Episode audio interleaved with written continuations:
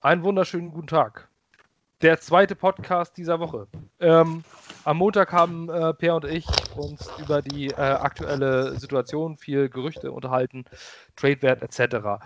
Ähm, jetzt sind zwei neue Gesichter da. Und zwar beide aus südlichen Gefilden. Und gut, das eine ist nicht so richtig südlich, aber für mich schon fast Spanien. Ähm, schöne Grüße nach Paderborn. Moin Felix. moin, moin. Ich glaube, Paderborn mit Spanien verglichen habe ich, hast du auch noch nie gehört. Nee, ich, bisher tatsächlich noch nicht. Ich auch nicht, bis gerade eben. Ähm, Julian, auch an dich schöne Grüße ins wunderschöne Süddeutschland. Hi. Ähm, ja, Coaching-Staff wollen wir heute angehen. Ähm, wir werden bestimmt im Laufe des Sommers, was heißt bestimmt, wir haben das eigentlich schon beschlossen, werden wir euch mal wieder eine Serie bei, äh, mit On the Sideline beibringen ähm, die wir schon bei Facebook mal gemacht haben, wo wir die einzelnen Assistant Coaches ähm, näher vorstellen, ein bisschen deren Biografie darstellen, als äh, Serie, als Artikelserie, geschriebenes Wort. Aber wir wollen uns vorher auch darüber unterhalten. Hauptsächlich geht es uns jetzt über die Hirings von manchen Position Coaches, die, um es mal direkt zu sagen, man nicht wirklich evaluieren kann. Ich, meiner Meinung nach ist es so, wenn du irgendwo einen Linebackers-Coach hast, dann sucht man immer, welcher Linebacker in den letzten Jahren unter dem mal gut war, Finde ich sehr spekulativ das Ganze. Ein guten Coach macht nicht immer, dass ein Spieler super war, sondern dieser einzelne Spieler kann auch einfach nur aufgrund von individuellem Talent sehr gut sein. Oder man kann auch als Coach Pech haben, dass man einfach individuell schlechte Spieler hat. Da hat man keine große Macht drüber. Hauptsächlich reden wollen wir über die Offensive äh, und Defensive Coordinator und ähm, wie die Offense und Defense der Jets aussieht. Denn der Coaching-Step ist komplett ausgetauscht, außer beim Special Teams Coordinator, aber da kommen wir gleich auch nochmal kurz zu. Ähm, Brent Boyer bleibt.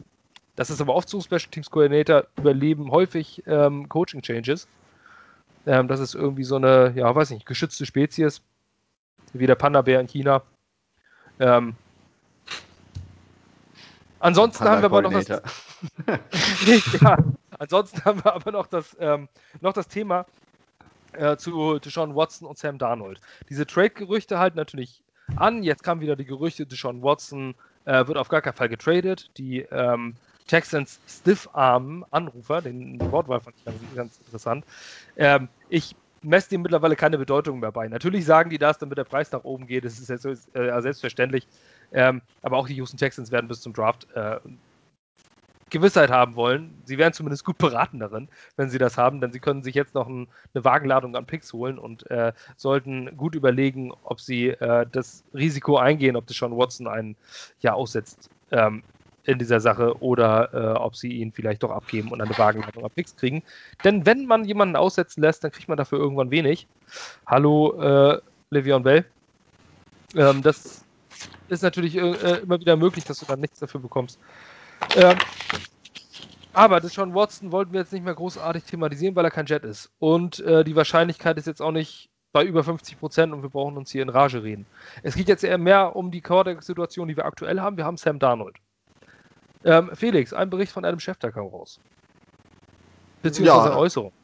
Äh, generell kam ja ein bisschen was äh, die letzten Tage raus, dass angerufen worden ist und ähm, weiß nicht, ob es Schefter war. Auf jeden Fall habe ich gelesen, dass ähm, Darnold einen späten Erstrundenpick sogar noch theoretisch akquirieren könnte. Ja, das war Schefter. Das hat er in einem Podcast ähm, Bin ich mal gespannt, äh, welche Quellen er da hat und äh, welche Teams er da so im Sinn hat. Wird mir jetzt auf Anhieb erstmal nicht direkt einfallen. Für einen späten Erstrundenpick ist es ja fast schon No-Brainer, obwohl ich selbst immer noch auch eher so bei Per bin, der ja auch, wie du schon hier im Vorhinein gesagt hast, so ein bisschen noch ein Darnold-Verfechter ist, würde ich mich auch zuzählen, aber bei einem späten First-Round-Pick, ja, da kann man schon, wie gesagt, ist fast ein No-Brainer, dass man das annimmt. Ob das der Wahrheit entspricht oder ob das auch einfach nur gestreute Informationen sind, damit äh, sehr interessierte Teams sich da vielleicht auch nochmal was überlegen und man dann eventuell wirklich einen Mittelrunden Erstpick bekommt oder wie auch immer, sei mal dahingestellt. Ich kann es mir persönlich nicht vorstellen, dass wir einen späten First-Round-Pick für ihn kriegen würden. Ähm, hat in der letzten Saison scheme-bedingt wahrscheinlich auch Rückschritte gezeigt, er. Ich kann mir nicht vorstellen, dass da ein Team bereit wäre, einem ähm, Quarterback, der ein, maximal noch zwei Jahre Vertrag hat, wenn man die Fifth-Year-Option zieht, ähm, dafür einen First-Round-Pick abzugeben. Ähm, also meiner Meinung nach könnten wir froh sein, wenn wir einen Zweitrunden-Pick kriegen. Ich sehe ehrlich gesagt eher einen, frühen Drittrunden-Pick. Um Also ich, ähm, also meiner Meinung nach ist dieser späte Erstrunden-Pick absolut realistisch. Also ich glaube, dass wir mindestens einen Zweitrunden-Pick kriegen. Wenn wir einen Zweitrunden-Pick kriegen, sogar noch was on top. Ähm, aus zweierlei Gründen. Erstens ist nächstes Jahr das äh, Cap äußerst gering. Ähm, Salary Cap zumindest. 175 Millionen werden prognostiziert. Es wird wahrscheinlich wieder ein bisschen mehr, sodass man sich irgendwo bei den 180, 185 vielleicht einpendelt. Und ähm, viele Teams haben echt zu kämpfen mit dem Cap nächstes Jahr. Da sehe ich unter anderem die New Orleans Saints, die in der Aber die haben, Cap hell gefangen sind. Weißt du, du das gesehen hast? Die haben heute gesagt, dass die mit Winston weitergehen möchten, ganz gerne und den zurückbringen wollen. Und der bereit ist für eine Starterposition, also für den sicheren Starterposten, ein Jahr günstig zu unterschreiben und danach vielleicht auch mal neuen Verhandlungen kommen. Ja, gut, wenn er, ich sag mal, für einen Stundenlohn von 2,50 oder sowas unterschreibt, dann können sie sich ihn vielleicht leisten. Aber ansonsten müssen sie extrem viel restrukturieren. Ja, James Winston, der Superstar der Analytics-Gemeinde, weil er mal über 5000 Hertz geworfen hat. Ähm, ich weiß hat es nicht. Peyton also, aber gesagt. Hat Peyton offiziell gesagt. Ja, Sean Payton sagt viel, wenn der Tag lang ist. Sean Payton, ähm, gut, er ist ein guter Coach, ja, aber gut, ist, ist eine Sympathie-Antipathie-Geschichte. Aber ob er jetzt bei New Orleans landet oder nicht, es wäre einfach nur eine Option, weil Sam Darnold nächstes Jahr 4,7 Millionen nur gegens Cap zählt. Insgesamt sind es 9,7. Aber das Signing, den Signing-Bonus, das haben wir am Montag zum Beispiel schon erklärt, äh, der bleibt bei den Jets. Sprich, die Jets würden 4 Millionen ähm, Geld freimachen und äh, er würde für das Team 2021 nur 4 Millionen kosten. Das ist für einen Quarterback, der Starterfahrung hat, extrem valuable für ein Team. Also dafür zahlst du schon mal mehr. Dann ist ein Quarterback grundsätzlich overvalued. Also Quarterbacks bringen immer viel. Josh Rosen hat einen Zweitrunden-Pick gebracht, wo jeder eigentlich wusste nach dem ersten Jahr schon, dass er gebrochen ist. Ähm, Sam Darnold ist kein guter Quarterback. Das haben wir die letzten drei Jahre gesehen. Das hat er die letzten drei Jahre bewiesen. Außer Talent ist da nichts. Aber er hat Starterfahrung, ist 23 und es gibt immer noch viele, die meinen, dass man aus ihm noch was machen könnte. Ist ja auch nicht ausgeschlossen. Schließlich, dass, dass, er Talent hat, das ist uns ja allen bewusst. Er hat es nur nicht gezeigt. Ähm, so, für diese 4,7 Millionen und dann ist noch die Möglichkeit, die Fifth-Year-Option zu ziehen, wo man ihn für, glaube ich, 22 noch was Millionen, hört sich viel an, für einen, Quart für einen Starting Quarterback ist es aber potenziell nicht viel und den kannst du dann auch traden, weil es dann voll garantiert ist.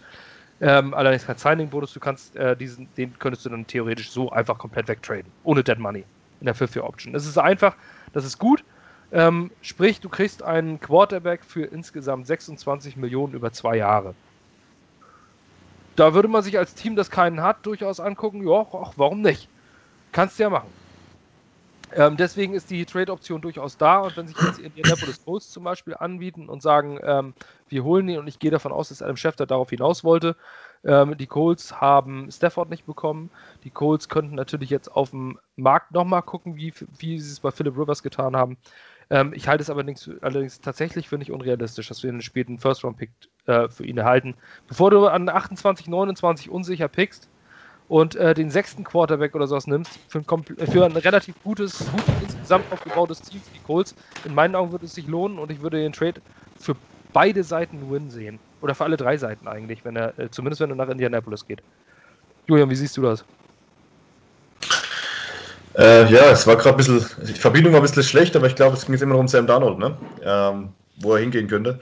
Also ja, zuerst mal zum Trade Value. Es geht, es geht um Indianapolis, Indianapolis und ob es für alle Seiten ah. dort ein Win wäre, wenn es einen Late First Round Pick geben würde.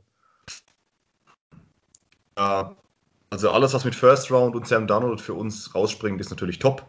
Zweitrunde würde ich mich auch noch zufrieden geben. Drittrunde fände ich ein bisschen dünn. Ich glaube, dass es äh, frühe Zweitrunde oder eben später Erstrunden-Pick gibt. Die Frage ist bloß, ob die Colts denn auch wollen. Ähm, ich glaube, die Colts sind nicht weit weg von einem großen Schlag, auch in den Playoffs. Ja, äh, ob du da mit Sam Darnold, ist, ist, ist ein Projekt. Ich glaube, derjenige, der Sam Darnold holt, der muss auch die Gewissheit haben, dass es funktioniert und das hast du bei ihm nicht. Du kannst viel in ihm sehen, kannst sagen, okay, äh, das können wir als Projekt mal starten, weil es auch günstig ist relativ, aber für die Coles sehe ich das, sehe ich es ehrlich gesagt nicht. Weil ich glaube, sie brauchen wirklich jemanden, der kommt und das Team ist schon ist, äh, nicht hier.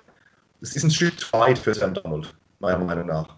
Und als ein Jahr oder zwei eventuell zu vergeuden oder auf Risiko zu gehen, weil er hat jetzt drei Jahre lang, sind wir ehrlich, nichts gezeigt oder nicht viel. Ähm, ich ich glaube das mit den Colts nicht. Ich glaube eher, dass ein anderes Team äh, ihn da holen wird. Aber wer weiß es schon, wo es hingeht. Ich Es gibt Gerüchte in alle Richtungen. Wie gesagt, später Erstrundenpick wäre wär überragend. Hätte ich vor ein paar Wochen noch nicht gedacht. Aber mittlerweile haben sich ja ein paar verschiedene Quellen schon zu Wort gemeldet und gesagt, nein, nein, das ist schon, da ist schon noch ein bisschen was zu holen für die Jets, wenn man Sam Darnold abgibt. Also Zweitrunde oder später Erstrunde wäre auf jeden Fall in Ordnung. Ja, auf jeden Fall ähm, sind wir uns da einig, dass, äh, dass, dass die Wahrscheinlichkeit hoch ist, dass er getradet wird. Ähm, ob man das nun mag oder nicht, haben wir dahingestellt. Es ist jedem, äh, jedem seine Einstellung, wie er zu Sam Darnold und äh, Sam Darnolds Zukunft bei den Jets steht. Aber äh, dadurch, dass von U Stadium berichtet wurde, U Stadium, was wir am Montag schon erklärt haben, Nick Sperno, Jets-Fan und hat auch einen guten Draht ähm, scheinbar in die Organisation, denn viele seiner Berichte waren wahr, hat berichtet, dass diverse Teams für ihn angerufen haben. Und ich glaube, wenn ein Joe Douglas Nick Spano darum bittet, das nicht zu berichten, weil er gar nicht rangegangen ist, dann würde es auch nicht berichtet werden. Ähm, die Jets haben ein gesteigertes Interesse daran, das zu berichten. Denn selbst wenn sie nicht traden sollten, also selbst wenn sie sagen, wir könnten mit Sam Darnold gehen, aber wir hören uns das erstmal an, ähm, ist es ja clever, solche Anrufe anzunehmen, weil nachher kommt jemand und haut dich voll aus dem Pushen mit einem Angebot und dann sagst du, ja, warum nicht? Wir haben einen zweiten Overall-Pick, also klar, für einen Erstrunden- und Drittrunden-Pick traden bin ich selbstverständlich. Ist natürlich unrealistisch, aber ähm, deswegen nimmt man Anrufe an, deswegen hört man sich das an. Aber auf der anderen Seite, wie, auch, wie ich ja schon Montag gesagt habe, wenn man glasklar Sam Darnold als Starter für die nächste, Zukunft, äh, für die nächste Saison sehen würde, dann würde man keine Anrufe annehmen. Denn dein Starting Quarterback gibst du nicht ab. So. Ja, ich glaube, das hat ähm, Per auch im Podcast echt gut zusammengefasst nochmal, ja. dass einfach jetzt alles evaluiert wird und dass wahrscheinlich noch keine endgültige Entscheidung getroffen ist. Man muss sich das jetzt erstmal angucken. Man muss ja. ja. auch mit den Coaches erstmal reden. Die müssen ja auch erstmal ankommen und erstmal ihr Büro einräumen. Ähm, das ist jetzt die Überleitung des Todes. ähm, denn ein Quarterback braucht man halt schließlich auch in einer Offense, ähm, die äh, die vom System her passt. Denn es gibt unheimlich viele verschiedene offensive Systeme. Ähm, wir wollen euch jetzt nicht mit, äh, mit absolutem Nerdkram und irgendwelchen äh, Details stören. Allerdings ist Mike LaFleur unser Offensive Coordinator. Den hat Robert Salah mitgebracht. Mike LaFleur, der Bruder von Packers Head Coach Matt LaFleur. Ähm, Matt LaFleur, der Packers Head Coach, war der Trauzeuge von Robert Salah. Oder andersrum. Eins von beidem. Auf jeden Fall war irgendjemand von irgendjemand der Trauzeuge von den beiden. Und Mike LaFleur ist der kleine Bruder. Ähm, die Familienverbindung ist da, das sind Freunde. Klar, von, den, von meinem Trauzeugen kenne ich ja, kenne ich die Schwester auch. Also, das ist nur kein Wunder. Den hat er jetzt mitgebracht. Mike LaFleur, ein junger Typ. Wie alt ist er? 36, meine ich? Oder 34? Irgendwo so in dem so Bereich. Dreh. Auf jeden Fall in den 30ern. Ähm, junger, innovativer Coach ähm, kommt direkt von den 49ers mit, war dort Passing Game Coordinator. Ähm, Finde ich auch interessant. Meiner Meinung nach, also bis vor vier, fünf Jahren gab es auch sowas wie Passing Game Coordinator und Run Game Coordinator nicht, oder? Also ich kann mich zumindest nicht daran erinnern, diese Position Zumindest nicht so nach außen getragen, ne? vielleicht teamintern, dass es das irgendwo gab, aber jetzt nicht, dass das ein offizieller Titel war, wüsste ich jetzt auch nicht. Nee, also ich, das wundert mich tatsächlich, weil ich habe das 2000 und ich beschäftige mich echt viel damit und ich habe 2019 diese Position das erste Mal erst bewusst gehört, äh, als die Jets damals Coaching-Kandidaten ähm, erfragt haben, angefragt haben und ähm, unter anderem Chris Richard, damals Defensive Coordinator der äh, Dallas Cowboys, ähm, gleichzeitig Pass Game Coordinator war, habe ich gedacht, was ist das für eine Position? Also das mit 2019 das erste Mal in den Sinn gekommen, wo ich mich mit, seit 1999 mit, mit der NFL beschäftige. Ja, muss irgendwie so eine neue Idee sein. Genauso wie diese ganzen Strength and Conditioning Coaches in äh, anderen Football-Teams, wo du für jeden gefühlt drei Coaches hast. Gut. Äh, soll es so sein, er war Passgame-Coordinator äh, ähm, und jetzt wird er Offensive Coordinator der Jets. Mike LaFleur soll starke Verbindung haben. Kein Wunder, Head Coach bei den 49ers war Kyle Shanahan ähm, ist den Weg auch durchgehend mit Kyle Shanahan gegangen. Die teilen eine Philosophie, gehe ich stark davon aus. Also werden wir auch eine Shanahan-Offense bekommen. Ähm, Felix, was bekommen wir mit Mike LaFleur? Ja, hoffentlich eine etwas variablere Offense als im äh, letzten Jahr. Ähm, generell ist witzig, dass er Testing Game Koordinator war, weil sein äh, erstes Statement, was ich so gelesen habe, war It's all, it all starts with the run game. Also, dass alles mit dem Laufspiel erstmal beginnt. Ähm, das wird sich bei uns wahrscheinlich auch so äh, ja, einpendeln dann. Also ähm, ich kann mir nicht vorstellen, dass, dass man da viel von abweicht, weil das ja bei San Francisco sehr, sehr gut gelaufen ist im wahrsten Sinne des Wortes. Also das ist ein Outside-Zone-Running-Scheme, was da gelaufen wird. Und dieses Outside-Blocking hat dann sogar auch häufig dann noch im Passspiel ähm, ja, äh, Anwendung gefunden quasi. Sei es dann durch äh, Screens auf dem Wide Receiver, wo dann die ganze Line halt drüber läuft zum Vorblocken, wie auch immer. Ähm, ist so eine relativ klassische West Coast Offense, würde ich jetzt behaupten. Ähm, und ja, dennoch, äh, dennoch ist das Passgame natürlich wichtig, auch in der Offense. Also ähm, beispielshaft 2019 habe ich vorhin gelesen, haben 13 verschiedene Spieler unter, äh, ja, da unter Kyle Shannon halt einen Touchdown gefangen. Das war, er hat einen NFL-Rekord eingestellt. So viele hat sonst erst einmal, glaube ich, gegeben in der ganzen NFL. Also es ist schon sehr variabel. Du brauchst ja nicht unbedingt den einen Superstar-Receiver, sondern das Scheme bringt halt auch viel, viel mit für die äh, einzelnen Receiver. Das kann man auch daran festmachen, dass ein Kendrick Bourne auf einmal Spiele hat, wo der fast 100 Yards macht, die sonst was keiner, äh, sonst was keiner kennt. Und in anderen Spielen wird dann Debo Samuel entwickelt, der letztes Jahr mal ich Zweitrunden-Pick war, dieses Jahr Brandon Ayuk, der auch Erst- oder Zweitrunden-Pick war von äh, den 49ers und die einfach Instant Impact hatten. Ich weiß nicht, wer äh, das, das, Play gegen die Eagles jetzt gerade im Kopf hat von Ayuk, äh, wo er halt einen Screen-Pass bekommt und dann, ich glaube, 30 Yards bei Dritter und Sieben bis in die Endzone läuft, noch über einen Eagles-Defender drüber springt. Das war somit eines der Highlight-Plays für mich in äh, der ganzen letzten Saison. Ähm, aber es ist halt trotzdem so, dass die Offense ein bisschen sich davon wegentwickelt, was man so häufig hört, äh, das Passing, Pass First. Äh, was wir da wahrscheinlich kriegen, ist eher so ein Run First mit eingestreuten Pässen. Ähm, ja, ich will jetzt auch nicht einen ganzen Monolog halten. Eine interessante Statistik hätte ich noch, dass ähm, die 49ers am meisten im 21 Personal spielen, also mit zwei Leuten im Backfield. Das passiert bei knapp einem Viertel der ganzen Spielzüge. Das ist sonst in der gesamten NFL fast ausgestorben. Ähm, die 49ers machen das viel und interessanterweise die äh, Packers haben das auch überproportional viel gemacht, wo halt der Bruder von äh, Mike LaFleur Trainer ist. Und sind auch dafür kritisiert worden, dass die Packers in diesem Jahr einen Fullback, Running Back Mix in AJ Dillon gedraftet haben und eine Runde später in der dritten Runde dann noch ein De Guara, hieß er, meine ich. Der war jetzt verletzt, aber war auch Tight End slash Fullback. Ähm, da sieht man, dass das ein bisschen von diesem Trend wegentwickelt hat dort, ähm, dass man da klassisch eher wieder auf äh, ja, Run-Schemes aufbauen möchte und darüber das Passspiel auch äh, ans Laufen bringen möchte, um da kreativ tätig zu werden. Ja, insbesondere wichtig sind da natürlich auch laufende Fullbacks, äh, welche die was können. Ähm, es gibt nicht viele, also es gibt tatsächlich nur zwölf Fullbacks in der NFL, die letztes Jahr qualifiziert waren für einen äh, Pro Football Focus Grade.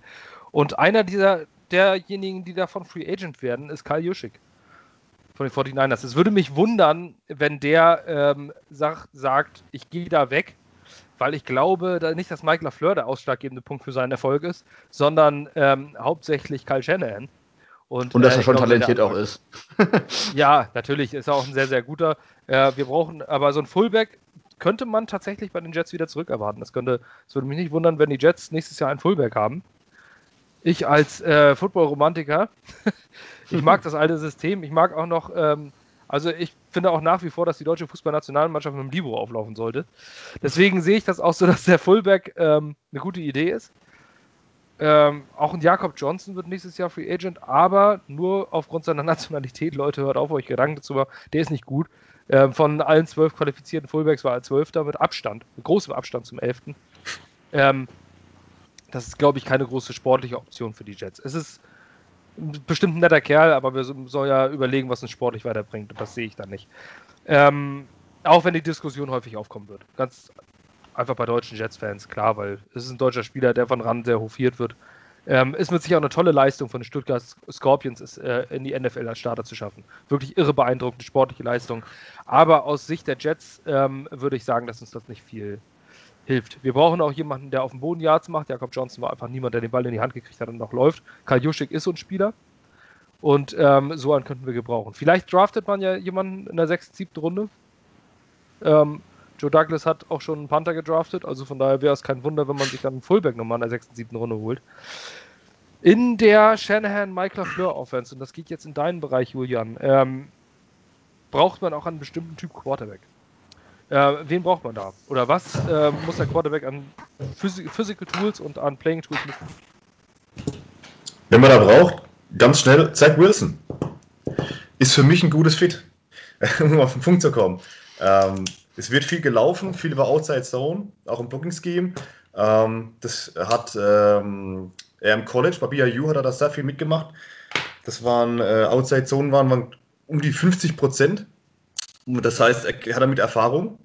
Ein starkes Run-Game ist auch, denke ich, für einen jungen Quarterback von Vorteil. Wir haben es bei Sam Darnold gesehen. Wir hatten ein schwaches Running-Game und das hat ihn wortwörtlich zerpflückt. Und wenn du als Quarterback, vor allem als junger Quarterback, auch mal äh, vielleicht eine Interception wirst, ein bisschen Ruhe brauchst und du hast aber ein Running-Game, das funktioniert, dann kannst du das immer wieder einstreuen, immer wieder bringen. Und ich sehe halt vor allem bei Outside-Runs, Mekai Beckton über links, ähm, kann natürlich noch mehr für Wirbel sorgen. Und äh, wenn man da über außen geht, ein gescheites Blocking-Scheme hat, ein Make-High Becken, also da freue ich mich schon richtig drauf. Da geht richtig die Post ab. Ähm, sie haben auch relativ viel Play-Action drin. Zach Wilson hat im College auch äh, knapp 40% oder 38% sowas äh, Play-Action gespielt. Hat auch ein richtig gutes Rating. Äh, deswegen wäre er für mich ein gutes Fit bei der Shanahan Offense. Ich denke auch, dass LaFleur äh, natürlich auch seine eigene Offense vorbringt, aber es wird sich schon daran an der West Coast Offense orientieren. Ähm, es wird auch ein bisschen anders sein, wie jetzt die letzten Offenses, die wir hatten, wenn man das überhaupt offensiv nennen kann.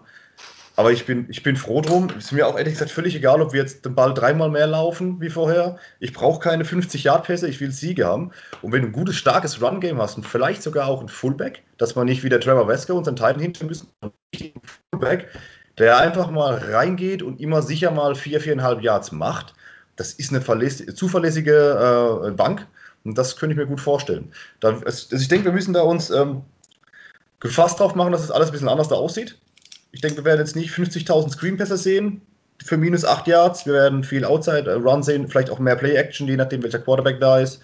Ähm, da müssen wir uns darauf vorbereiten. Aber trotzdem, äh, ich denke, sie setzen auch viel Wert auf, auf, auf Athletik ja, bei der Shannon Offensive. Ich denke, das wird interessant.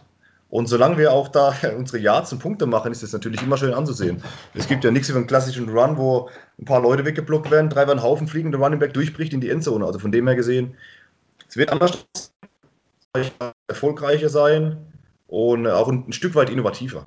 Wie gesagt, wir können uns jetzt auch mehr äh, die Offense vielleicht mit einem passenden Quarterback draften, der besser reinpasst bei, vorher bei Gaze und Donald war immer das Problem, dass Gaze sein System hatte und da hat Donald nie reingepasst in das Scheme. Das war, das hat nie gepasst und er hat es aber auch nie wirklich für ihn angepasst und jetzt könnte man das von Grund auf anders aufbauen, vielleicht sogar noch mit einem neuen Running Back, wenn wir öfters mit zwei Running Backs spielen, dass wir da gute Waffen haben.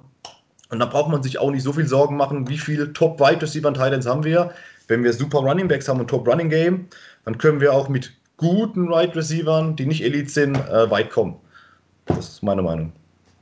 Ja, auf jeden Fall ist was die, äh, die Hauptwahrscheinlich oder das, die, na, das Hauptattribut, dass ein Receiver in einer Shanahan Offense, so nenne ich sie jetzt einfach, weil der dieses Ganze äh, produziert hat, ähm, mitbringen muss, ist ja Yards of the Catch, also diese Jack-Fähigkeit. Ähm, darüber reichen die Receiver am meisten. Warum oft gesagt wird, dass Sam Darnold diese Offense, man muss auch immer unterscheiden, bevor ich das, den Satz jetzt zu Ende führe warum jemand ein Fit ist, ein Scheme-Fit, heißt es noch nicht, dass, er, dass es da drin auch erfolgreich ist, sondern einfach, dass er aufgrund seiner Tools in diese Offense passt. Also wenn man jetzt sagt, Sam Darnold wäre ein guter Fit, das hat seinerzeit äh, Adam Schefter gesagt, ähm, dann hat er grundsätzlich recht. Dann heißt es aber nicht, dass Sam Darnold auch äh, darin erfolgreich wird, sondern einfach nur, dass er die physischen Tools dafür hat. Und wie du schon gesagt hast, Zach Wilson passt da rein. Ähm, auch ganz gut würde eine Sean Watson passen, habe ich gehört. Aber ähm, das ist natürlich, also ich sag mal, wen du da nicht brauchst, ist so ein, so ein so eine unmobile Eiche, wie es ein Tom Brady ist oder wie es ein, ein Peyton Manning. Natürlich kannst du mit so einem Quarterbacks natürlich hoch erfolgreich sein, aber die sind kein Scheme-Fit für dieses System. Denn in diesem System kannst du als Defense meistens nicht lesen. Würde es ein Run, würde es ein Pass. Ähm, du kannst schwer was ablesen. Es geht mit Rollouts. Deswegen passt Sam Darnold auch zum Beispiel rein. Und ganz, ganz wichtig, was in dieser Offense ist, sind, ist das Zone-Blocking-Scheme. Wenn ähm, ihr da draußen nicht wisst, was Blocking-Schemes sind, ist das kein Wunder. Ähm, niemand erwartet das. Ähm, Blocking Schemes, also man, man, man unterscheidet bei Offensive Line in äh, Zone Blocking und Man Blocking Schemes. Ähm, Man Blocking zum Beispiel ist etwas, was weniger anspruchsvoll ist für Offensive Linemen. Sowas wird in der Regel in tieferen Ligen verwendet. Ähm, Deutschland ist quasi so ein Land oder generell, wo Amateurfootball gespielt wird, nahezu überall außer in den USA, muss man sagen. Ähm, Man-Blocking ist etwas, was Offensive Linemen ähm, oft benutzen. Und es ist einfach, weil Man-Blocking heißt, wie der Name schon sagt, du kriegst einen Mann vor dir und blockst. Man muss nämlich immer überlegen, aus der Defense kommen generell in der Regel vier Pass-Rusher, vier Rusher. Ab dem Zeitpunkt, wo es ein Fünfter wird, ist ein sogenannter Blitz. Jeder kennt das, jeder hat es schon mal gehört im Football. Ein Blitz ist es, sobald du mehr als vier Rusher hast. Also, dann hast du 5 gegen 5. 5 Blocker gegen 5 Rusher. Und dann wird es schwierig. Und sobald ein Sechster geschickt wird, ist, äh, scheitert jedes, jedes Man-Blocking-Scheme dieser Welt. Jeder Defensive, äh, Defensive äh, Back-Blitz wird sofort äh, scheitert bei einem, bei einem klassischen Man-Blocking-Scheme. Mit dem Zone-Blocking brauchst du in der Regel Offensive Line, also Offensive Line kriegen kann dann Mann zugeteilt, sagen der gegenüber oder der in der One-Technik oder in der Three-Technik, den Defensive Tackle, den blockst du, sondern es, ähm, man hat ein System, ein Blocking-System, das ist sehr, sehr anspruchsvoll, setzt hohen Anspruch an den Football-IQ und sagt dann zum Beispiel, du gehst jetzt zwischen die Hashmarks oder auf die Hashmark rechts in diesem Blocking-System und dann nimmst du alles das, was dir entgegenkommt. Ähm, so gibt es weniger von diesen klassischen Double-Team-Blocks. Und es gibt äh, dieses, du bist für eine Richtung verantwortlich, für eine Ecke verantwortlich. Manchmal sieht man in diesen Zoom-Blocking-Schemes zum Beispiel auch, dass ein Right Guard nach links rüber tauscht, rüber rennt. Und ähm, es ist also sehr, sehr kompliziert und äh, macht einen sehr, äh, stellt einen sehr hohen Anspruch an die Offensive Line, was Football IQ angeht und was Athletik angeht. Insbesondere Speed. Da können wir uns darauf einstellen, dass in dieser Offensive Line äh, Linemen, die nicht schnell sind, Greg Van Roten zum Beispiel, eine ganz große Schwierigkeit haben, in dieser Offense im Team zu bleiben. Ähm, Mackay Beckton ist dafür der perfekte Fit. Also ich glaube, Michael Fleur wird sich die Finger lecken nach ihm. Ähm, Mackay Beckton ist einer der schnellsten Linemen Left Tackles mit der Größe, die du kriegen kannst. 4,58 ähm, oder was ist da gelaufen, ne? Auf 40 Yards. Nee, 5, um Gottes Willen. 5,11. 5,11. Ach, 5,11 war das, ja, denn 4,5. Ja, okay, sorry. Ja. ich will es nicht schaffen. nee, ich auch nicht. Ähm, wie gesagt, beim Draft-Tape hieß es ja, äh, Menschen, die so groß sind, dürften nicht so schnell rennen. Punkt. wie Mecha Becken ist. Auf jeden Fall ein geiles Video. Müsst ihr euch angucken, wer es noch nicht gesehen hat. Ja, wirklich äh, ne? großartig. Human beings that large should not run that fast. Ähm, naja, auf jeden Fall setzt das den Anspruch daran, also weiß man ungefähr, wo die Offensive Line, woran man dort, äh, wonach man dort suchen wird. Und ähm, es geht dann auch darum, dass durch dieses Zone-Blocking kannst du auch sehr erfolgreich diese Outside-Zone einsetzen, weil ähm, dann zum Beispiel von der rechten Seite der Line zwei Leute gezwungenermaßen nach rechts rausgehen und eine Zone nehmen. So, dann hast du jetzt zwei äh, Bereiche und die blocken dir das weg und deswegen wird es nach außen so erfolgreich. Die Linebacker und Defensive Linemen kommen dann schwer hinterher. Die sind mit ihrer, mit ihrer Sache beschäftigt, müssen erstmal sich aus dem Block lösen. Manchmal gibt es auch diesen ersten Block, einen Block setzen, einmal kurz gegen die, gegen die Schulter und dann rennst du rechts raus. So bringst du ihn mal aus dem Gleichgewicht. Deswegen ist es so hoch erfolgreich. Du brauchst natürlich schnelle Running Backs. Du brauchst keine flashy Running Backs. Deswegen kann ich zum Beispiel auch nicht sehen, warum, ich meine, im. Nee, Daniel Jeremiah war es nicht aber es war irgendwo ein Mockdraft jetzt, wo Travis Etienne an 23 zu den Jets ging. Das kann ich mir alleine schon deswegen nicht vorstellen. Warum sollte man einen Running Back, wenn man sich die 49ers Running Backs anguckt, warum sollte man einen Running Back früh, äh, früh draften? Das ergibt für mich einfach keinen Sinn. Ähm, denn in dieser, in dieser Offense brauchst du keinen Running Back, so ein Do-it-all Running Back. Du brauchst einen Speedy Running Back, der vielleicht einen aussteigen lassen kann, das reicht. Den haben wir in Ty Johnson und den haben wir in LaMichael La, La, P. Ryan. Da brauchen wir keinen Erstrunden-Pick für. Es wäre auf jeden Fall so ein Scheme-Fit.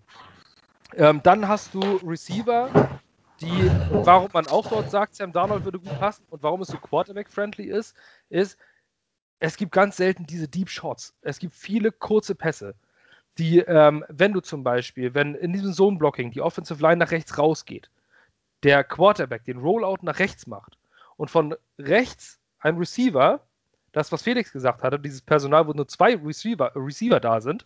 Deswegen wird sich viel auf den Lauf konzentriert und dadurch sind die Receiver offener. Über die Mitte in die andere Richtung läuft, dann kriegt er plötzlich freie Räume. Es geht also alles darum, freie Räume zu kreieren und Yards nach dem Catch zu generieren. Air Yards sind, glaube ich, gar nicht das große Thema in der Shanahan Offense, dass du tiefe Pässe gehst, dass du weit passt. Und deswegen ist auch, wenn wir über gedraftete Quarterbacks reden, Justin Fields jemand, der tendenziell eher den Deep Shot macht und Zach Wilson eher der mit den kurzen, schnellen Pässen. Hoch erfolgreich, deswegen passt er mehr rein. Ist aber neu, ein anderes Thema. Ein Habe ich aber noch eine kurze Statistik zu, wo du das gerade sagst. Sehr gerne. Äh, nur in 7% der Fälle haben die 49ers mehr als 20 Yards geworfen. Also ihr seht, ähm, äh, danke dafür. Ihr seht dafür, dass, äh, dass das wirklich die kurzen Yards sind und dann Yards after Catch äh, das ganz große Thema sind. Also, Speedy Wide Receiver werden wir holen. Du brauchst keinen klaren Julio Jones oder sonst was, ähm, sondern du kannst mit vielen schnellen Receivern sehr viel erreichen. Jameson Crowder könnte hoch erfolgreich sein in dieser Offense. Ähm, deswegen kann ich mir auch nicht vorstellen, dass man den abgibt, trotz nicht, trotz nicht für diese 10 Millionen. Denzel Mims als X-Receiver, du brauchst natürlich auch einen Receiver, der mal 1 zu 1 schlägt auf Außen. Ähm, es ist eine Wenn Offense, du auch in der Red Zone einfach mal anwerfen kannst, ne? Ja, eben, am Ende auch mal. Natürlich schließt, das, schließt es nicht aus, dass man mit dem Deep Shot geht. Aber es ist etwas, wenn die Big Plays in dieser Kyle Shanahan, Mike LaFleur Offense kreiert werden, dann nicht über den tiefen, weiten Pass, sondern in der Regel Yards auf der Catch. Viel sind die Receiver, wenn ihr die 49ers jetzt ja gesehen habt, 49ers-Fans werden das bestätigen, ganz, ganz weit offen gewesen. Man sagt immer Separation und Offen Scheme. Und genau das passiert in dieser Offense. Zu Mike LaFleur noch. Ähm, er war mit Kyle Shannon unterwegs und er setzt auch großen Wert auf Tight Ends. Das ist gerade in diesen äh, 21 Personal. Es ist wichtig, du hast einen Tight End, der viel erreichen muss. Und ähm, das hat bei den 49ers ja eigentlich ganz gut geklappt, oder? Ja, George Kittle und auch bei äh, Matt, Matt LaFleur, Robert Tonyan im letzten Jahr, auch von ja, Zero to Hero. Also auch, äh, die werden ja wahrscheinlich auch über Football zu Hause reden, die Brüder. Kann ich mir auch vorstellen, dass sie da ähnliche Vorstellungen von haben. Ich gehe davon aus, ja. Von daher sieht man da ja auch schon, dass wir eventuell uns auch noch einen Tight End holen. Chris Horn kann auf jeden Fall nicht die endgültige Antwort sein. Ich glaube, da sind wir uns relativ einig. Der hat in seinem Rookie-Jahr ganz gut was gezeigt, aber ansonsten eher uninspirierend. Ähm, Neben dem Platz ja aufgefallen. ja, das auch. Wollen wir einfach mal hoffen, dass er, äh, dass er sein Talent noch beweist, aber ähm, könnte schwierig werden. Ich sehe auch einen Trevor Wesco als Blocking Tight End eigentlich nicht mehr wirklich in der in einer Rolle im Spiel. Blocken kann er ja sowieso nicht so gut. Und das ist als Blocking Tight End schon eine ganz wichtige Eigenschaft. Ähm, ja, also natürlich ist George Kittle ein, ich meine, der war sogar Fünftrunden-Pick. Ja. Ein ganz, ganz großer äh, Profiteur dieser äh, Scheinherren Offense und auch von Mike LaFleur als Passing Game Coordinator. Der hat nämlich eingesetzt und äh, George Kittle hat es geschafft, 2019, ähm, First Team All-Pro zu werden. 85 Catches, 1053 Yards als Tight End. Das ist der absolute Wahnsinn, äh, wenn man das sonst vergleicht. Ähm, und er ist der erste Tight End und der fünfte Spieler in der Franchise-Geschichte mit, mehr, mit mehreren tausend Yard-Saisons. Der fünfte Spieler der Franchise-Geschichte nach Jerry Rice, Terrell Owens, Ankon Bolin und John Taylor. Und äh, die San Francisco 49ers sind jetzt ja nicht erst seit gestern in der Liga und äh, nicht erst seit gestern relativ erfolgreiche Franchise. Ähm, auch ein Debo Samuel zum Beispiel, ist ein Receiver, der sehr, sehr profitiert hat von dieser Offense. Ähm, ich gehe davon aus, dass insbesondere ein Rookie, wenn wir einen draften, und die Wahrscheinlichkeit ist ja sehr hoch, ähm, ja, das wird äh, gerade für den Rookie sehr gut. Gut, Mike LaFleur, wenn ihr noch was habt zu ihm? Eigentlich nicht, nee. Betretenes Schweigen. Wir wissen natürlich auch noch nicht viel. Ähm, wir werden auch später was erfahren. Äh, der Push für Sean Watson könnte natürlich trotzdem real sein. Also ähm, natürlich wäre Zach Wilson ein guter Fit und ich denke auch, dass Zach Wilson ähm, der Spieler dafür ist. Aber wir werden in, wahrscheinlich in zwei Wochen äh, kann es auch wieder sein, dass ich der Meinung bin, äh, Justin, Wills, Justin Fields ist ja der viel bessere Fit. Und es kann auch sein, dass ich in drei Wochen wieder was anderes denke. Das ist halt äh, Draft-Saison und dann liest man immer wieder diverse Sachen. Ähm, schwierig einzuschätzen. Ähm, ja, das war die Offense.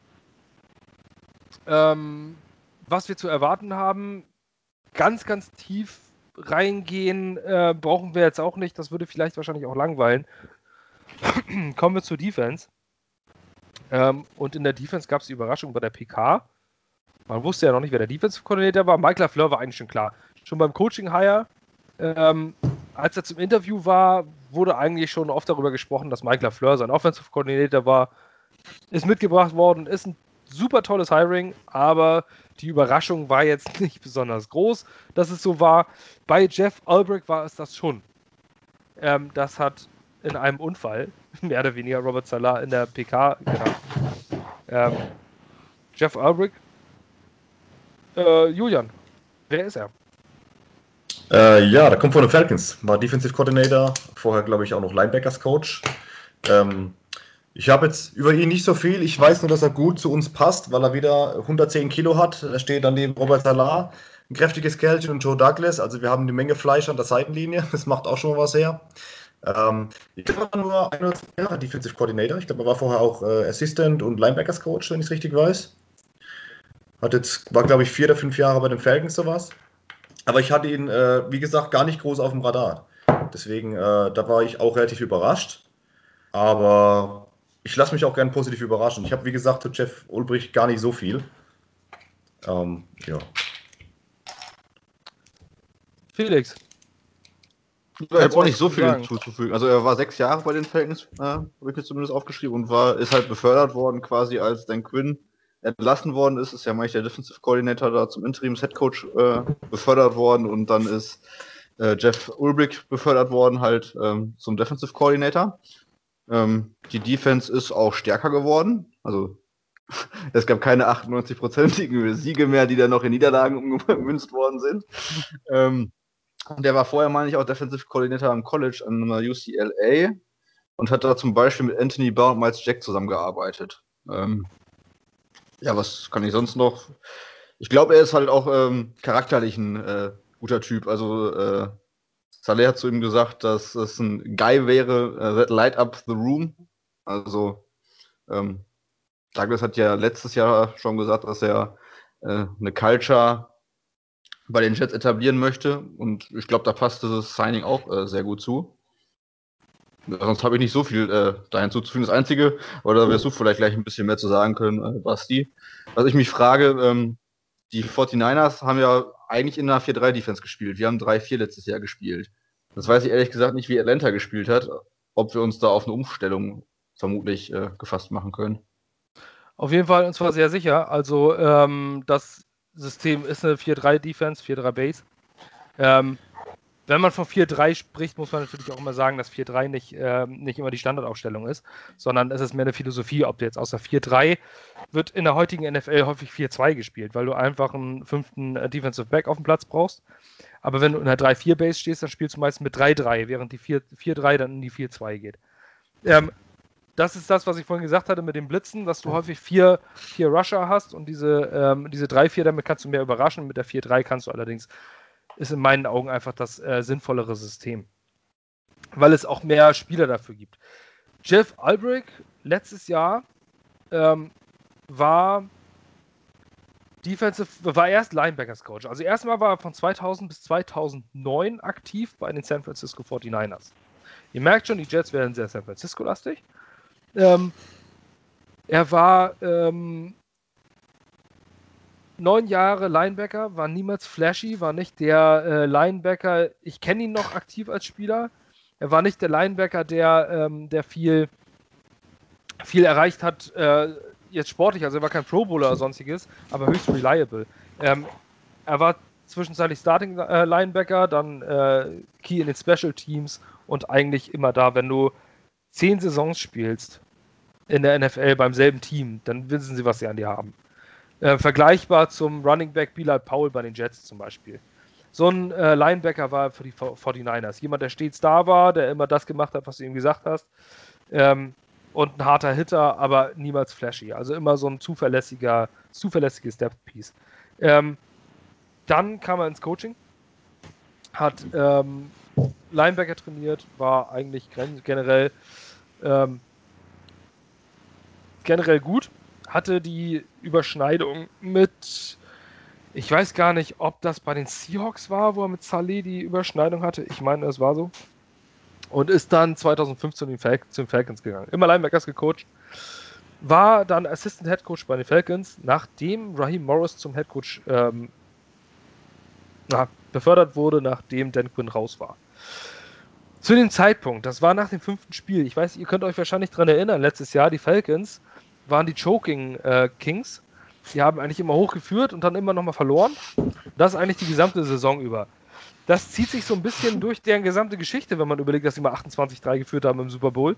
Ja, das haben sie aber letzte, äh, letztes Jahr dann wirklich professionalisiert. Ähm, dann hatten sie nämlich nach fünf Spielen 32,2 Punkte zugelassen im Schnitt nach fünf Spielen. Das war das Schlechteste in der NFL. Schlechter als die Jets, Hut ab. Und ähm, 32,2 Punkte, 446 Yards im Schnitt. Danach wurde Dan Quinn rausgeschmissen. Raheem Morris wurde zum Head Coach und Jeff Albrecht hat die Defense übernommen. Und in den folgenden elf Spielen haben die Falcons nur noch 23 Punkte im Schnitt zugelassen und 376 Yards. Das ist eine Steigerung, die ist extrem. Von 32,2 zugelassenen Punkten innerhalb von einer Saison zu 23 zugelassenen Punkten ist ein Riesenanstieg. Das ist ein Touchdown und ein Field Goal pro Spiel weniger. Beeindruckende Zahlen. Ähm, dann hat er gegen große Competition, das war, das ist das Entscheidende. Er hat nicht einfach gegen irgendjemand ähm, dort gespielt, sondern diese Zahlen hat er geschafft. Über eine 11, 11 Game Stretch, also elf Spiele gegen die Chiefs, gegen zweimal die Buccaneers, zweimal die Saints, die Vikings, die Raiders, die Chargers und die Lions. Keins dieser Teams war eine Offense DVOA schlechter als 16. Die Buccaneers, die er zweimal gespielt hat, waren auf Platz 3. Die Chiefs waren auf zwei, Platz 2 und die Saints auf, äh, mit zwei Spielen auf Platz 7. Gegen diese Teams in Kombination hat er nur 23 Punkte zugelassen. Hut ab, das ist eine Defensive Coordinator-Leistung, die, sich, äh, die sich sehen lassen kann. Und was man zu ihm noch sagen muss, seine Philosophie passt unheimlich gut zu der von Robert Salah. Ähm, denn er hat selber gesagt, dass er, weil er so lange Spieler war, das Gefühl hat, eine gute Schaltstation zu sein. Es gibt viele Coaches, Mike LaFleur ist auch so ein Fall, der war mal aktiv als Quarterback, aber als Spieler in der NFL nie. Ähm, ein Jeff Albrecht weiß ganz genau, wie die Spieler ticken. Der war zehn Jahre in dieser Liga, von 2000 bis 2010, also auch nicht ewig her, sondern auch relativ in der modernen Zeit, sage ich mal. Ähm, dadurch, da, äh, dadurch weiß er natürlich, wie die Spieler ticken und er weiß auch, wie er mit den Spielern redet. Und er ist halt diese genau richtige Mischung zwischen Players, Coach und, ähm, und Profi im Coaching-Bereich. Das insgesamt macht dieses Hiring für mich sehr, sehr, sehr interessant. Ähm, wir werden, ich werde mich damit nochmal tiefer beschäftigen. Ich werde mir die letzten elf Spiele der Falcons nochmal angucken. Details kann ich dazu jetzt nicht nennen. Ähm, die Falcons hatten ja, waren ja vom Personal her nicht so gut besetzt letztes Jahr in der Defense. Klar, sie haben Grady Jarrett. So einen Defensive Lineman können wir mit Quinn Williams natürlich auch aufbieten. Wenn er denn bleibt. Ähm, aber ich glaube, es ist ein gutes Hiring, zumal wir die Kombination aus Salah und Jeff Ulbrich haben. Wir haben, man muss überlegen, wir haben die Kombination der letztjährigen Atlanta Falcons Defense, die 23 Punkte gegen die gerade eben genannten Teams zugelassen haben, und Robert Salah, der eigentlich fast überall eine Top 5 Defense in San Francisco aufgebaut hat. Jeff Ulbrich wird die Plays callen. Das hat Robert Salah ziemlich deutlich gesagt. Das Game Planning wird aber äh, in Kombination laufen. Ich glaube, wenn du zwei der besten Defense-Koordinator des letzten Jahres kombinierst und als ein Team zusammen hinstellst, da können wir was Gutes erwarten von der Defense. Zumal auch die Spieler, die mitkommen werden. Ähm, Spieler reißen sich den Arsch auf für ihn. Äh, der eine Linebacker der Falcons, ich weiß den Namen nicht, das ist ein afrikanischer Nachname, irgendwas mit Ok, ich bin, oder OK, Okfuni oder irgendwie sowas in der Art. Ähm, hat ganz, ganz, ganz höheren Ton von ihm gesprochen und hat gesagt, Mensch, ja, für den würde ich äh, durch eine Wand laufen und der hat mich zu dem gebracht, was er ist. Ich glaube, wir haben da zwei richtig gute gekriegt. Und dann noch ein Special Teams Coordinator, Brent Boyer. Der hat was zu ihm. Ich habe es noch, äh, ich habe noch bevor, ich glaube, es war sogar noch bevor Adam Gaze gefolgt wurde, kurz danach. Habe ich noch ins Spiel gebracht. Ich habe gesagt, ich glaube, der einzigste Coach, der es bei uns überleben könnte, wäre Brent Neuer, weil der hat ja auch schon äh, das letzte Mal überlebt. Ich finde, er macht auch einen guten Job. Ja, wir sind jetzt nicht die, ist das Elite Special Team, aber er macht einen guten Job. Er hat, glaube ich, einen guten Draht zu den Spielern. Ähm, das merkt man auch immer. Er ist äh, teilweise noch heißer wie unser damaliger Headcoach an der Seitenlinie. Da ging es den Spielern abklatschen und es ist auch so ein bisschen, ähm, bisschen ein lauterer Typ. Also da kann er Seitenlinie auch mal seine Jungs richtig mal, mal Feuer geben, aber ich glaube, das passt auch gut rein, weil er ist jetzt keine, er ist kein negativer Typ. Er wirkt immer sehr positiv und hat einen sehr, sehr guten Draht zu den Spielern, glaube ich. Ähm, das war so, so mein Empfinden. Deswegen finde ich es gut, dass er dabei ist. Das ist jetzt nicht ein, ein Überbleibsel, wo ich sage, ach schade, dass der jetzt noch nein mit dabei ist. Er war ja nicht von Adam Gaze, er war vorher schon da und er macht einen guten Job. Und ähm, ja, finde ich, find ich gut. Doch. Er hat 2018 immerhin zwei First Team All-Pros äh, aus Parkett gezaubert, mit Kicker Jason Myers und Andrew Roberts. Special Teams unterliegen ja generell einer sehr großen, ähm, sehr großen Austausch und ähm, hohen Fluktuationen und du kannst ja äh, das Team nicht mehr mitgestalten. Du musst das gesamte Team überblicken und dann am Ende entscheiden, wen nimmst du in deine Special Teams. Ähm, Felix, habe ich dir irgendwas weggenommen an Statistiken, Vorbereitung, sonstigem? Nee, alles gut. Also zum Special Teams Coordinator habe ich jetzt nicht viel zu sagen. Ja. Aber ich äh, sehe das genauso. Also war ja eine solide Arbeit. Wir haben jetzt letztes Jahr nicht groß irgendwelche Fumbles oder wie auch immer im Special Team gehabt. Wir hatten ein paar geblockte Punts dabei, also die wir selbst geblockt haben. Ähm, ja, und so eine Returner brauchst du halt auch schon mal ein bisschen Glück, dass du den richtigen Returner im Kader hast. Ähm, da war Andrew ja. Roberts bestimmt auch ein Glücksfall damals. War schade, dass wir den Namen gehen lassen. Ähm, mal sehen, was dann noch auf uns zukommt. Auf jeden Fall gibt es da immer wieder was Neues. Das Kicking Game muss definitiv äh, einen neuen Boost erhalten. Letztes Jahr waren die Special Teams, ja, haben ordentlichen, also nach zwei Top-Jahren äh, sind sie richtig nach unten gegangen. 29 DVOA. Ist aber auch kein Wunder. Wir hatten Rookie-Punter. Ähm, wir hatten eine Kicking-Situation, die kannst du als Special Teams Koordinator auch nicht besonders beeinflussen. Wenn dein Kicker den Ball daneben schießt, ja, dann kannst du auch nichts dafür. Äh, es geht mehr darum, dass, äh, dass alles vernünftig geblockt wird und die richtigen Holder findest. Ähm, deswegen, also kein Special Teams Koordinator dieser Welt wird jedes Jahr eine Top-Unit auf den Platz zaubern. Wenn das Management dir ähm, keine guten Spieler gibt, dann kannst du nun mal auch nicht viel damit erreichen. Das sind die Koordinator. Ähm, bei den Position Coaches wollen wir nicht äh, ins letzte Detail gehen, aber es gibt doch einige interessante Namen. Ähm, den einen oder anderen Namen haben wir hier, äh, Felix, und ich glaube, einer der markantesten Positionen oder wichtigen Positionen, den hast du. Ja, beziehungsweise Julian hat, glaube ich, auch was dazu ausgesucht. Ähm, John Benton, O-Line-Coach und Run-Game-Coordinator wird er bei uns werden und übernimmt damit ähm, ja, das gleiche, was er vier Jahre lang jetzt für die 49ers auch gemacht hat.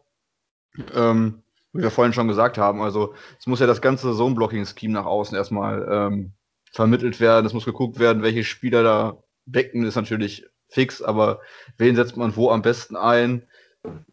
Welche Zonen werden genau wie geblockt? Und ähm, das hat er, wie gesagt, vier Jahre jetzt für die 49ers gemacht. Hat generell 19 Jahre Coaching-Erfahrung in der NFL und ähm, hat dazu beigetragen, dass sie 2019 San Francisco ihre zweitbeste Rush-Season der Geschichte hatte. Ähm, so die meisten Rush-Yards seit 1990. Und äh, das finde ich ist auf jeden Fall schon auf jeden Fall erwähnenswert, weil wie gesagt, sonst hört man überall immer, die NFL wird eine Passing-Liga äh, Liga und dann äh, ja, hört man bei, einer, bei einem erfolgreichen Team, das in das einen vernünftigen tiefen Ball vom Super Bowl-Sieg quasi entfernt war, äh, dass da äh, ja, Rekordwerte im Laufspiel erzielt werden. Ähm, Finde ich sehr interessant und ist für mich auch wirklich ein äh, Hiring, was äh, man nicht unterschätzen sollte, was ähm, ja so neben dem eigentlichen Headcoach-Signing wirklich auch so einen richtigen Boost geben könnte. Klar brauchen wir noch vielleicht ein oder andere. Also ich sehe es zum Beispiel so, dass wir vielleicht noch einen anderen Running Back gebrauchen könnten. Jetzt nicht, nicht unbedingt einen frühen Pick, aber schon einen richtigen Athleten. Ich bin mir nicht sicher, ob P. Ryan da so das beste Fit wäre. Aber müsste man halt abwarten. Ähm, deswegen, äh, John Benton, das war ein guter, gutes Signing und auch äh, Greg Knapp, der hat auch 25 Jahre Coaching-Erfahrung, glaube ich. Allein die Erfahrung, dass man so ein bisschen Erfahrung mit reinbringt, der wird Passing-Game äh, Spezialist, Specialist, wie auch immer. Ähm, weil unser QB-Coach noch, auch noch sehr jung ist. Ich glaube, so ein bisschen Erfahrung tut er auch ganz gut und ähm, das wäre es jetzt erstmal zu den beiden. Beziehungsweise eine Sache noch, Greg Knapp kommt auch von Atlanta, hat die letzten vier Jahre mit, äh, mit Ryan zusammengearbeitet als Quarterbacks-Coach da und äh, bringt, wie gesagt, auch viel Erfahrung mit. Sollten wir einen Rookie, äh, einen Rookie QB draften oder eventuell doch mit Sam weitermachen, hätten wir da vielleicht auf jeden Fall jemanden, der sich da um die Entwicklung ein bisschen kümmern kann. Auf jeden Fall besser als jemand, ähm, dessen größte Attrib äh, Attribut ist, in der Vergangenheit mit Jay Cutler zusammengearbeitet zu haben. ähm, Julian, hast du noch was zu, äh, zu den Assistants zu ähm, John Benton? Ähm, nee, er hat mir jetzt ein bisschen äh, das Pulver genommen eigentlich. Oh, äh, sorry. Kann, alles gut, äh, da kann ich dir mal beipflichten. Nee, absolut. Äh, das Running Game war überragend. Das muss man wirklich sagen. Und jetzt äh, haben wir ihn bei uns dabei. Ich denke, wie gesagt, das passt einfach gut rein. Er hat Top-Zahlen geliefert. Ähm, Michael P. Ryan passt dann, glaube ich, vielleicht nicht ganz so gut rein. Ähm, Josh Adams oder Ty Johnson kann ich mir gut vorstellen, auch mit der Geschwindigkeit. P. Ryan, ja, ist auch ein Catcher, aber ist jetzt nicht der schnellste, das wissen wir. Äh, da muss man mal gucken, ob wir da was machen. Wie gesagt, vielleicht ist da auch im Draft eine, vielleicht schon in der dritten Runde, vierten Runde ein Running Back drin. Früher würde ich jetzt auch nicht gehen, weil wir haben andere Positions of Need, wo es ganz, ganz dringend ist, dass wir da dran gehen. Äh, ansonsten kann ich nur beipflichten. Und ich habe, ähm, wie gesagt, also auch bei den Assistance Coaches, bei den Koordinatoren, es sind alles nachvollziehbare Verpflichtungen, sinnvoll und ich habe auch wirklich ein sehr, sehr gutes Gefühl. Ähm, da wird nicht einfach nach, nach Namen verpflichtet. Ähm, der hat einen großen Namen, der hat mal was gemacht, der nehmen wir. Sondern da sind auch schon viele Beziehungen zwischenmenschlich, Freundschaften dabei. Und äh, das merkt man einfach, wenn du mit jemandem gut kannst. Das, das merken ja auch die Spieler, ja. Wenn da nicht so ein großer Gegensatz da ist, das kann einfach auch für eine gute Bindung sorgen. Deswegen, ich bin da wirklich optimistisch. Also die Moves, die wir getätigt haben, sehen für mich fast schon zu gut aus und sind sehr, sehr vernünftig. Ich bin da wirklich, äh, also muss auch den, den Johnsons und äh, muss man da also wirklich mal Lob aussprechen, ausnahmsweise. Auch bei Robert Saleh, dass sie da einfach gesagt haben, nein, wir holen uns den jetzt. Das ist jetzt egal, wir warten jetzt nicht, bis die anderen Ko Koordinatoren frei sind, wir holen uns unseren Kandidat. Das stand ja schon relativ früh fest, kam jetzt äh, danach raus. Und sie haben zugeschlagen, genauso damals wie bei Joe Douglas. Der ist beim ersten Gespräch mehr oder weniger schon wieder gegangen, weil auch das Angebot relativ schlecht war. Und sie haben so lange nachgelegt und haben gesagt, du bist unser Mann, wir wollen dich. Und dann hat er zugesagt. Und ich glaube auch dieses, dieses Gefühl, dass die, dass die Franchise dich will, das ist auch ganz wichtig.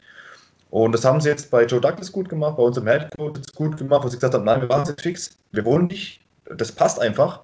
Und das finde ich richtig gut. Und jetzt kommen auch die nächsten Koordinatoren dazu, die passen, sind vernünftig, äh, sind Beziehungen da. Also ich bin wirklich sehr, sehr optimistisch für die nächsten Jahre.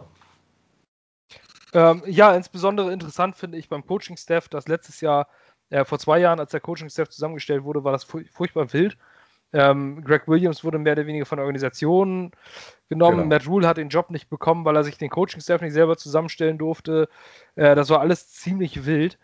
Ähm, dann wird der Schwiegervater von, ähm, von Adam Gates angestellt, der Probleme mit Greg, äh, Greg Williams hatte in der Vergangenheit. Greg Williams auf der defensiven Seite stellt seinen Sohn an. Also das war alles irgendwie ziemlich schräg. Und jetzt, egal wo man hinguckt, ergibt das alles Sinn. Wenn man sich die, äh, auch, ne? Ja. ja, genau. Man guckt sich, einzelne Verbindungen sind immer da, klar. Du musst deinem Coach vertrauen, du musst Leuten vertrauen. Robert Salah hat eindeutig gesagt, ähm, was er von einem Coaching-Staff erwartet, schon bevor er Jets Head Coach war. Ähm, dass alles aufgefüllt wird, was man selber nicht kann oder was man selber Spieler nicht vermitteln kann. Dafür muss man die Leute holen und äh, selber seine Schwächen ermitteln, um zu gucken, wen man dafür bekommt. Und ähm, interessant und gut finde ich, und das ist auch eine Änderung für die Jets, ist, wir haben einen Quarterbacks-Coach. Es wurde eindeutig ein Quarterbacks-Coach geholt mit Rob Calabrese. Ähm, ist ein New Yorker, aus dem Staat New York, aus East Islip, Islip, keine Ahnung, irgend so ein, ist wahrscheinlich genauso irrelevant wie Kiel. Ähm, kommt da aus New York, aus irgendeinem so irgend so Ort in, im Staat New York und da war die letzten beiden Saisons bei den Broncos als Offensive Quality Control Coach. Gut, ob man da jetzt, äh, da würde ich jetzt nicht gucken, was hat er denn bei den Broncos erreicht. Der Offensive Quality Control Coach ist irgendwie so ein ähm, Assistent, irgendjemand, jeder lernt irgendwo seine, ähm, ja, hat, macht, hat irgendwo, bekommt irgendwo seine Erfahrung, sammelt irgendwo seine Erfahrung. Rob Calabrese allerdings erst drei Jahre NFL-Erfahrung. Ein sehr junger Coaching-Staff. Die richtige Mischung, finde ich, ist aus Erfahrung und jungen Coaches. Das ist einfach eine unheimlich gute Mischung. Passing Game Specialist, den du Felix angesprochen hast, Greg Knapp, 25 Jahre Coaching-Erfahrung. John Benton, 19 Jahre Coaching-Erfahrung. Sehr, sehr interessant finde ich auch unseren Wide Receivers Coach Miles Austin. Ähm, jeder, der die NFL schon ein paar Jahre verfolgt, kennt Miles Austin noch von den Dallas Cowboys. Da stand er als äh, Wide Receiver neben Terrell Owens auf der anderen Seite war äh, eine sehr, sehr wichtige Anspielstation von Tony Romo. War ein ähm, charakterlich einwandfreier Typ. War jetzt auch Offensive Quality Control Coach bei den 49ers. Ähnlich wie es bei uns ähm, nach Heinz Ward gemacht hat. So ein bisschen Erfahrung sammeln als ehemaliger Wide Receiver, großer Name. Und jetzt kriegt er äh, die, wird er Wide Receiver Coach. Interessant.